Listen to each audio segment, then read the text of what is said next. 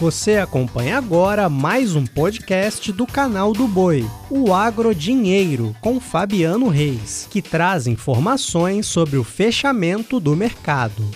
Olá, amigos do podcast Agro Dinheiro. Toma agora a edição desta quarta-feira, dia 3 de agosto, trazendo mais uma queda para a soja, terceira queda consecutiva para os negócios com a oleaginosa, com muito ressentimento em torno do mercado financeiro. Mercado financeiro fez com que os negócios recuassem próximo a 1% no dia de hoje, mostrando uma queda um pouco mais expressiva. Essa queda chegou até passar de 1% nesta quarta-feira, acabou recuando com preços um pouco menos é, em queda do que estava sendo aplicado. Esse é um reflexo direto sobre uma série de questões, mas principalmente aquela visita da Nancy Pelosi, presidente da Câmara dos Deputados dos Estados Unidos, a Taiwan, a Taiwan que trouxe ali uma série de desconfortos relacionados à China, China que considerou afronta e fez até aquela aquele cenário né, de ter posicionado aviões de guerra de acordo com os chineses. Então, soja veio em queda no dia de hoje, também tinha uma situação já desde a semana passada, pelos bons preços praticados na última semana, que teria uma queda, mas isso já passa desta situação, já é o cenário econômico influindo bastante por aqui. Posição de agosto fechou a 15 dólares 58 centos mais 4 bushel, queda de 0,69%. Setembro 14 dólares 5 centos mais 6 o bushel, a queda é de 0,71% nesta posição. Temos a posição aqui de novembro. Novembro é a posição de maior liquidez, 13 dólares 71 centos mais 4 o bushel, perdeu 1,08%. Janeiro 13 dólares 79 centos o bushel, queda de 1,06%. E olha, é, vou conversar agora com o Vlamir Brandalize, meu amigo Brandalize, que fala a respeito dessas questões ligadas à soja. Mercado muito nervoso, essa, essa situação criada em Taiwan pelo governo americano, através da presidente da Câmara dos Deputados, fez com que a coisa ficasse pior. Esta quarta-feira não teve muito alívio em relação a este cenário, Brandalize. Como é que você avalia o momento para a soja? Que além disso teve uma ligeira melhora, não chega a ser uma grande melhora, mas o fato é que choveu um pouco em algumas regiões também, e isso nos trouxe também um cenário de estar praticamente idêntico situação de desenvolvimento da soja americana com o último ano. Boa tarde, seja bem-vindo. Boa tarde, Fabiano. Boa tarde a todos. Olha, Fabiano, a semana começou aí na contramão, né? Ele está em marcha ré, né? A semana passada foi uma semana atípica de alta de todos os dias, né? Cinco dias seguidos de alta, foi uma alta importante, né? Quase 150, quase 200 pontos de alta na semana. Isso é um fato histórico. Então já se esperava que houvesse um movimento técnico de liquidação e busca de lucros. Só que coincidentemente essa semana ela já começou aí com condições de chuvas melhores lá ali no meio oeste americano. Teve boas chuvas ontem em alguns locais ali com chuvas de 30 até 80 milímetros, estão recuperando um pouco a situação. Dá para ver que o próprio USDA deu uma pequena corrigida para cima nas lavouras, né, na qualidade. Mas o fator mais importante desse momento, Fabiano, é que aquela, aquela expectativa que estava levantando as cotações da semana passada, que era de umas temperaturas aí é, a partir de hoje, amanhã, entre 40 e 47 graus ali no meio oeste americano, pegando estados importantes como Hawaii, a parte de Illinois. É, ele não se confirmou, né? Porque essas chuvas acabaram entrando essa massa de umidade e as temperaturas agora voltaram dentro da normalidade. E nesse momento que as lavouras estão na fase já na reta final de florescimento, é, e, e, formação de vagem, né? então é um momento que precisa de temperaturas amenas e umidade.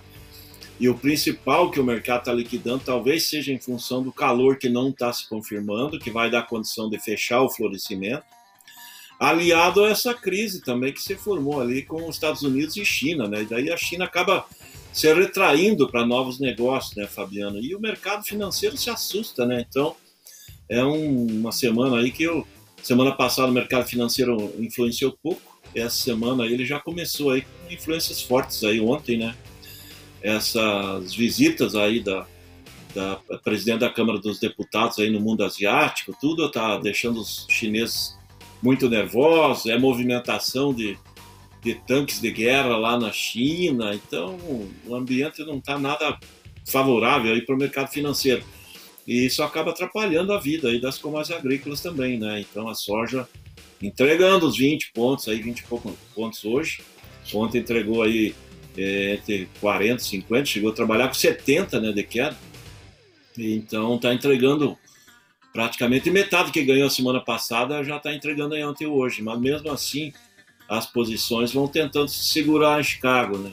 É que o dólar acabou recuando também ontem, né? E por isso que o mercado interno bem acomodado, quase ninguém querendo fazer negócio hoje, Fabio.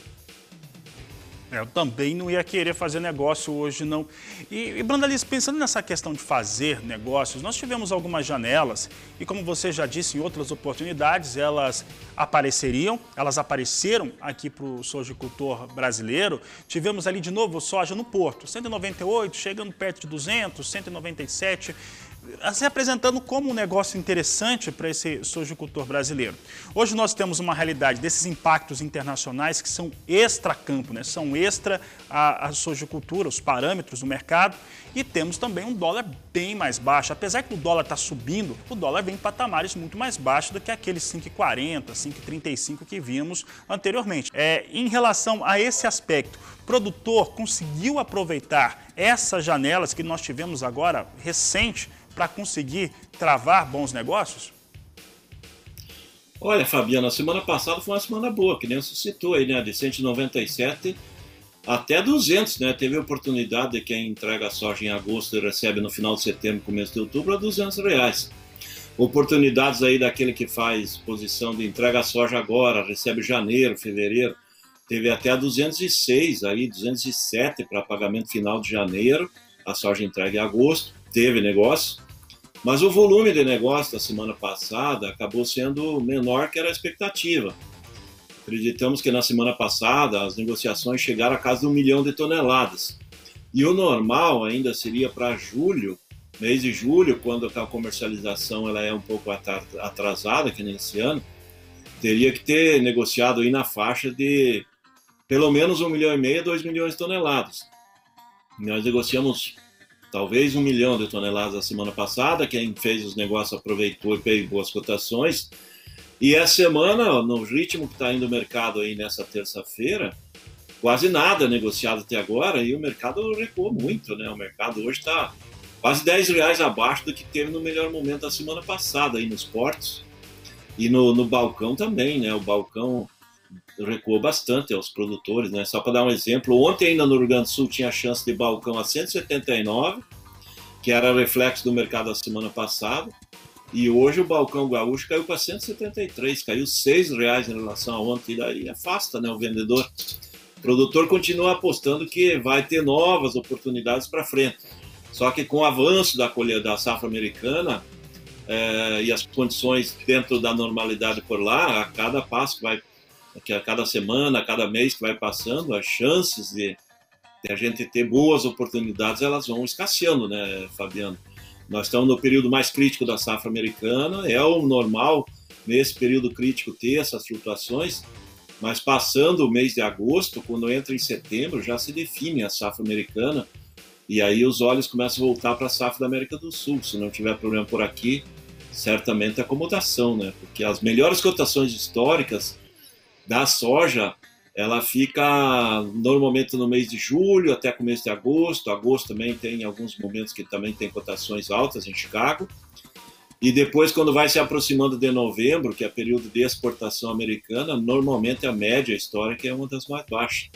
É por isso que ainda tem chance de alguma oportunidade, mas de agora em diante a tendência é o cavalinho que a gente brinca cavalinho encilhado do produtor, ele ir se afastando, né? O pessoal que não vai aproveitando vai acabar ficando, porque nós temos ainda um, praticamente umas 38 milhões de toneladas de soja, né, Fabiano, para negociar. É muita soja para o mercado interno aí que vai consumir 15 a 17 aí nesse restante de ano até a chegada da safra nova. Então tem que negociar muito ainda na exportação e certamente quem vai comandar o mercado vai ser o mercado de Porto, né, da, nesses próximos meses. Obrigado, Brandaliza. Uma boa tarde a você e uma boa tarde a todos. Eu vou encerrando essa edição do podcast Agro Dinheiro. Voltamos amanhã. A todos um grande abraço e até lá. Você acompanhou o podcast Agrodinheiro. Para mais informações, acesse o nosso portal sba1.com. Até a próxima!